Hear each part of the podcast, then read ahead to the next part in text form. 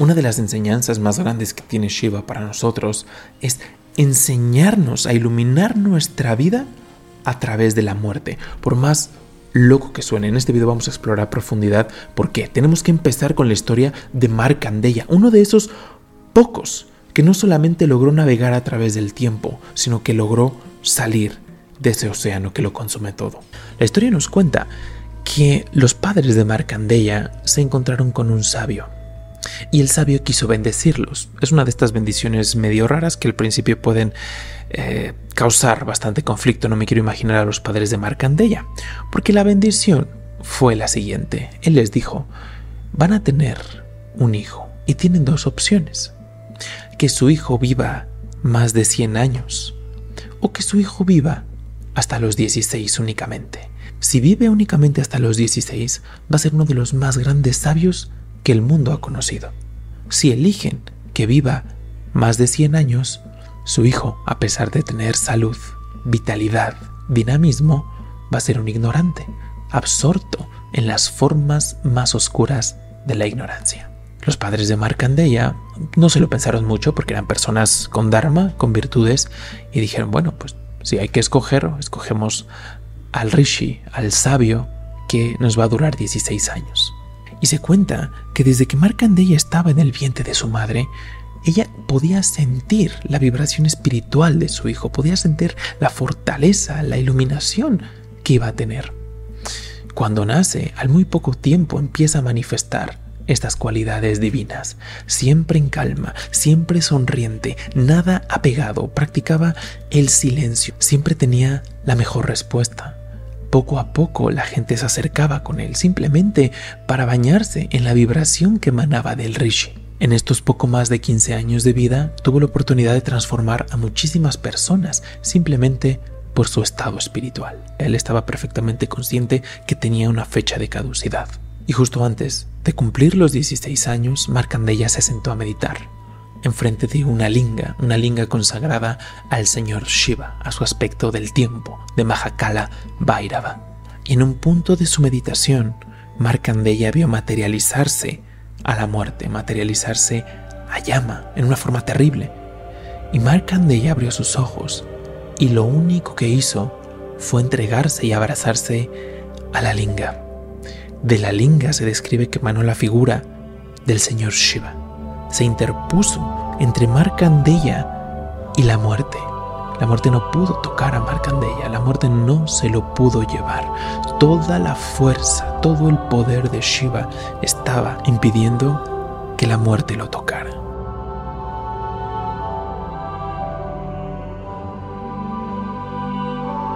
La muerte cayó rendida a los pies de Shiva, reconociéndolo en su aspecto del tiempo, y continuó su camino. Shiva abrazó a su devoto y lo bendijo.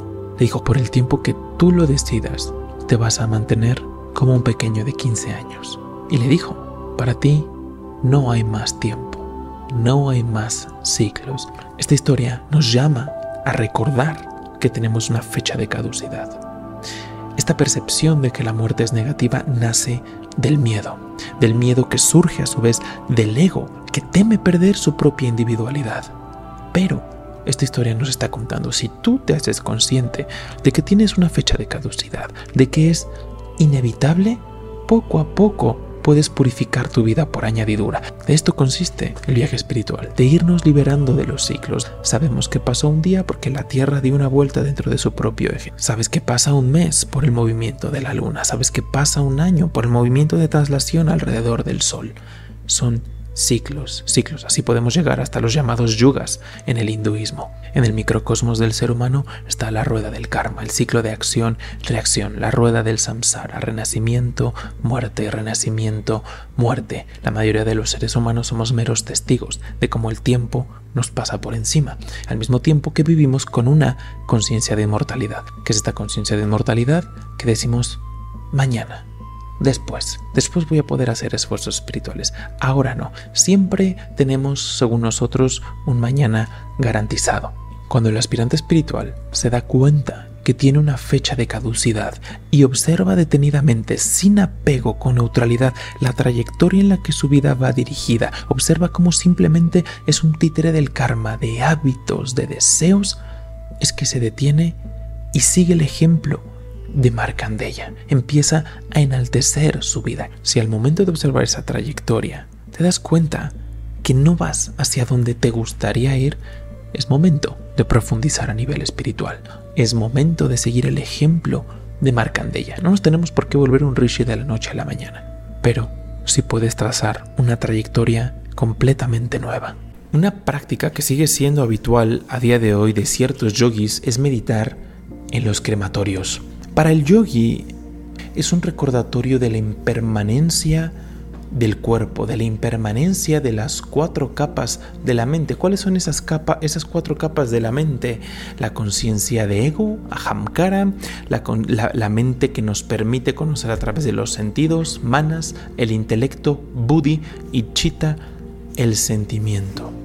Mucha gente tiene miedo al respecto y prefiere no pensar en ello. Muchos hoy en día vivimos con una llamada conciencia de inmortalidad que decimos, bueno, llegará, llegará en un día, pero mientras tanto vivimos nuestras vidas como si siempre fuera a haber un mañana. Tenemos en nuestra mente el mañana garantizado. Decimos, no, sí se está muriendo gente, pero pues es de otras familias, eso está en otro lado, no va a pasar hasta que nos encontramos con lo inevitable. El yogi sabe que si bien el alma es eterna, este cuerpo va a ser reclamado por Maya, eventualmente, tarde o temprano. No importa lo que podamos eh, hacer con la ciencia, con nuestros avances, tarde o temprano, Maya va a llegar a reclamar la tierra, para reclamar todos los elementos que nos prestó.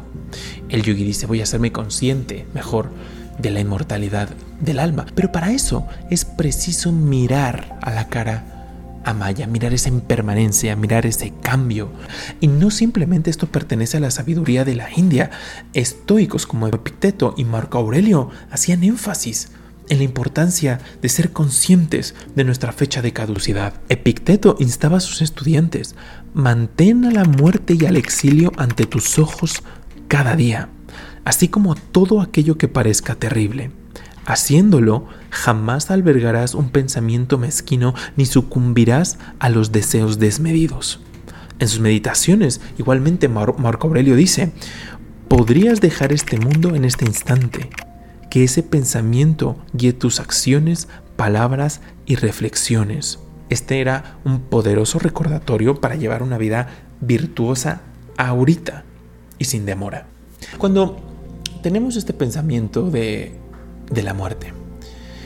Hay distintos sentimientos, pero la gran mayoría nos podemos identificar ya sea con el miedo o con cierta desazón, como si algo dentro de nosotros se revelara y dijera, no, ¿por qué? No, no puedo aceptar eso, a pesar de que es evidente, a pesar de que tenemos evidencia de que es así, a pesar de que está más que probado que todo lo que tiene un principio tiene un final, algo dentro del ser humano se revela. Esto fue lo que le pasó al Buda, por ejemplo. Adentrarse, sumergirse con determinación en el sendero espiritual, para el Buda la gota que derramó el vaso fue el momento en el que vio el cadáver Dijo, ¿qué es esto? Después de haber visto al viejo, después de haber visto al enfermo, en el momento en el que vio el cadáver, algo dentro del Buda, aquí el Buda, insisto, nos representa a todos y cada uno de nosotros. Si no has visto su historia, la vas a tener en la, en la descripción. Pero algo dentro, cuando tú te das cuenta del sufrimiento, de la impermanencia, algo dentro se revela y dice, no. ¿Al Buda dónde lo llevó? a sentarse debajo de ese árbol y decir, no me voy a mover de este sitio hasta no haber resuelto el misterio de la vida. Y me da igual que en el Inter venga la tierra a reclamar estos elementos que conforman el cuerpo. No me voy a mover de aquí. Fue la resolución que le eh, que últimamente llevó al Buda a experimentar lo que ya sabemos, que efectivamente resolvió el misterio de la vida.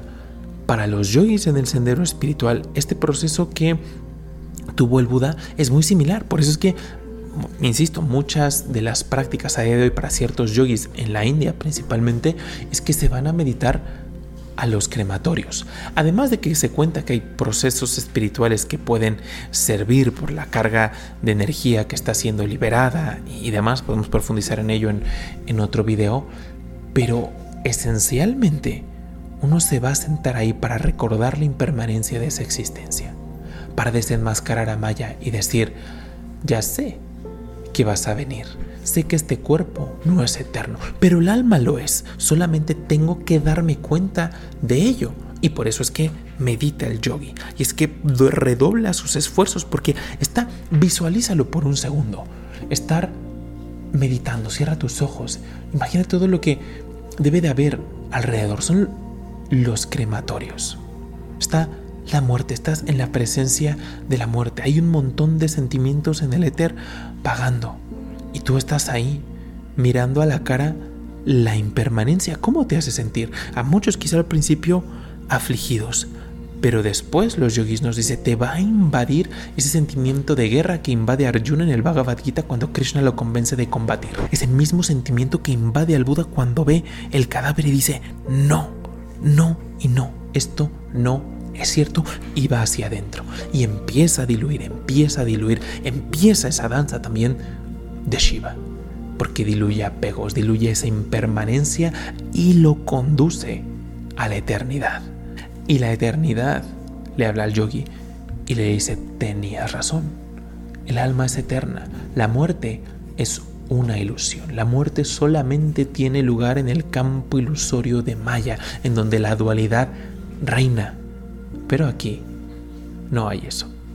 Si a la divinidad se le define de alguna forma en el hinduismo es como Sat Chit Ananda, siempre existente, siempre consciente y siempre gozosa. Es para mí la mejor descripción que puede haber de la divinidad, pero saberlo en el intelecto no es suficiente. Por eso el yogi toma esas medidas últimas. Lo podemos ver en nuestro día a día, como el, remolino de nuestras responsabilidades, de, de, todo lo que va pasando, noticias y demás, como todo eso toma nuestras conciencias, nuestra alimentación mental, lo que constantemente estamos dejando entrar a través de nuestros sentidos, de nuestra mente cómo toma tu conciencia y nos pone en esa conciencia de inmortalidad. Nos dice, bueno, mañana.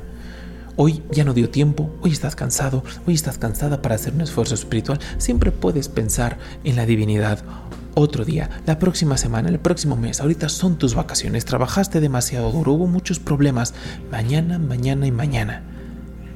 La mayoría vivimos en ese estado de conciencia. ¿Y qué pasa? Esto se va a oír duro.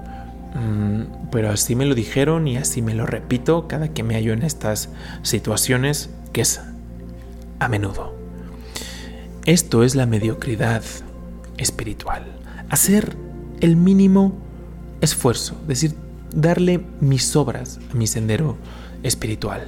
Los yogis se dan cuenta de esto y dicen, necesito un recordatorio. Y es cuando empiezan a desarrollar este tipo de prácticas. Y ojo aquí, no es que tengamos que irnos a meditar a los a, crematorios o a cementerios. Hay gente que lo hace, no pasa nada.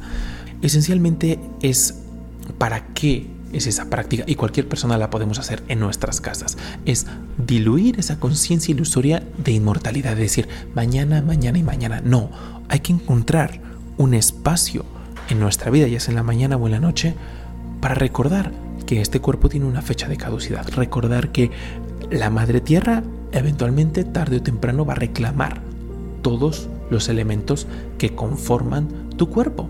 Cuando tú poco a poco te haces consciente de tu mortalidad, también se vuelven muy evidentes aquellas acciones, aquellos estados que simplemente están haciendo que el tiempo se diluya. Te das cuenta cómo te pasa esa impermanencia por encima, cómo es la ola de la vida la que te va llevando a donde quiera. Esa ola de la vida está reinada por la ley de causa y efecto.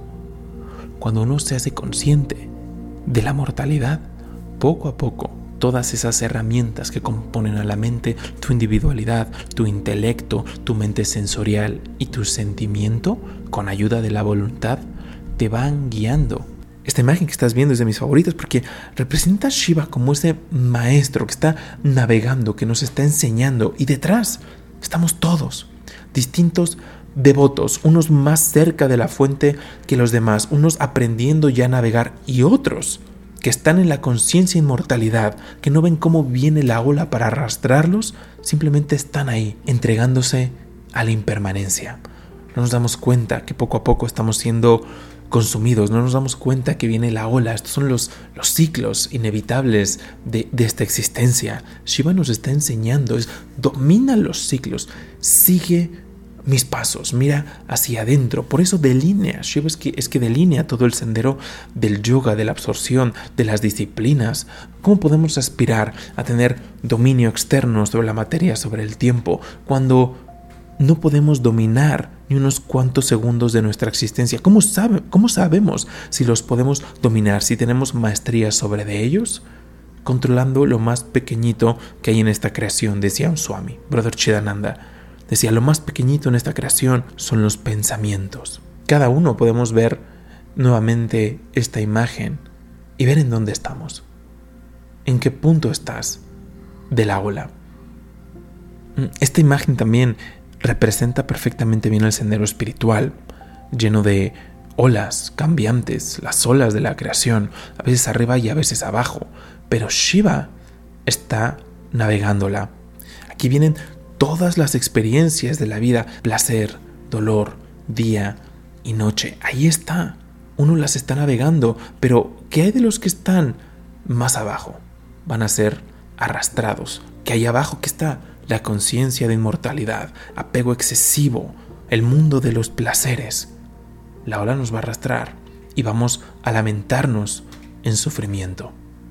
Un sabio decía que el dolor es tan profundo para, para muchas personas principalmente porque nunca vieron venir ese momento, nunca pensaron en ese escenario aquellos que están haciendo un esfuerzo espiritual con cualquier herramienta como la meditación, la devoción, em, el estudio, la renuncia interna, cualquiera que sea la, la práctica, ese aspirante espiritual, lo primero, de lo primero que se da cuenta es del mapa.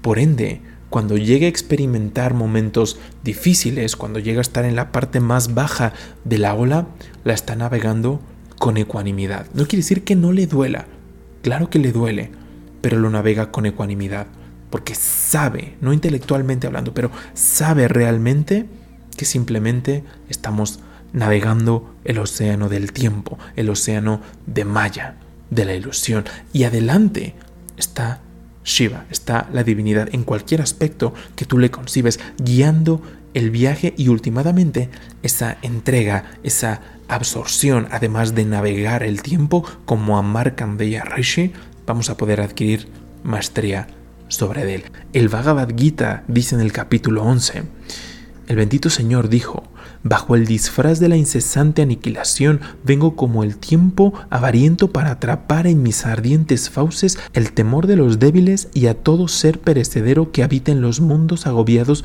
por los cambios mortales, a fin de prodigarles mi néctar de vida con el cual puedan emprender una nueva lucha mejor y más valerosa. Aunque te abstuvieses de dar muerte a tus malvados enemigos, tanto ellos como todos los valientes guerreros alineados para el combate con total certeza y a su tiempo habrán de caer en mis justos dientes que a la ley dan cumplimiento. Y nos incita a pelear. Levántate, despierta, lánzate sobre el enemigo, conquista la carne y alcanza la gloria del vencedor en este juego de luchar y cazar trae la riqueza del Rey de la Paz y el reino del cielo. ¿A qué se refiere Krishna? A los enemigos de los viejos hábitos, de aquello que nos mantiene estancados, todos esos pensamientos que nos hacen actuar en pos de la esclavitud que de la liberación. Esos son los auténticos enemigos, a los medios ambientes compulsivos. De eso está hablando aquí Krishna. Se dice que dentro hay una lucha entre las tendencias discernidoras, las cualidades positivas y las negativas aquellas que nos mantienen enraizados y aquellas que son liberadoras. Siempre que en el sendero espiritual se habla de guerra, se habla de conflicto, muchos podríamos pensar en que somos yogis, practicamos ahimsa, que ahimsa es la no violencia, porque hablar de guerra es medio, medio extraño, deberíamos de ser pacíficos siempre. Y, un swami, que siempre estoy recordando esto, pero él decía, ¿saben? A, los devotos que, estaban planteando estos cuestionamientos, decía, ¿saben por qué hay tanta guerra a nivel externo? Porque el ser humano se abstiene de pelear la guerra interna. Cuando se llena de deseos externos y va en pos de ellos, está destinado a chocar, a pelear cuando sus deseos chocan con los de alguien más. Si a día de hoy tú logras empezar a sustituir esa conciencia ilusoria de inmortalidad, de que mañana, mañana, por un poquito más de atención a la mortalidad, te vas a dar cuenta, y nos dicen los rishis, cómo esto es un profundo catalizador en tu existencia, basado en este estado, basado en este viaje, en estos cuestionamientos, en esta rebelión interna contra la muerte, es que está basado, uno de los mantras más maravillosos que hay. Escúchalo porque es maravilloso, dice Om Asatoma Satkamaya. Tamasoma Kamaya. Mityurma Amritam Gamaya condúcenos de lo irreal, de la ilusión, a lo real, a la iluminación. Condúcenos de la oscuridad, de la ignorancia, a la luz de la sabiduría. Y condúcenos de la muerte a la inmortalidad.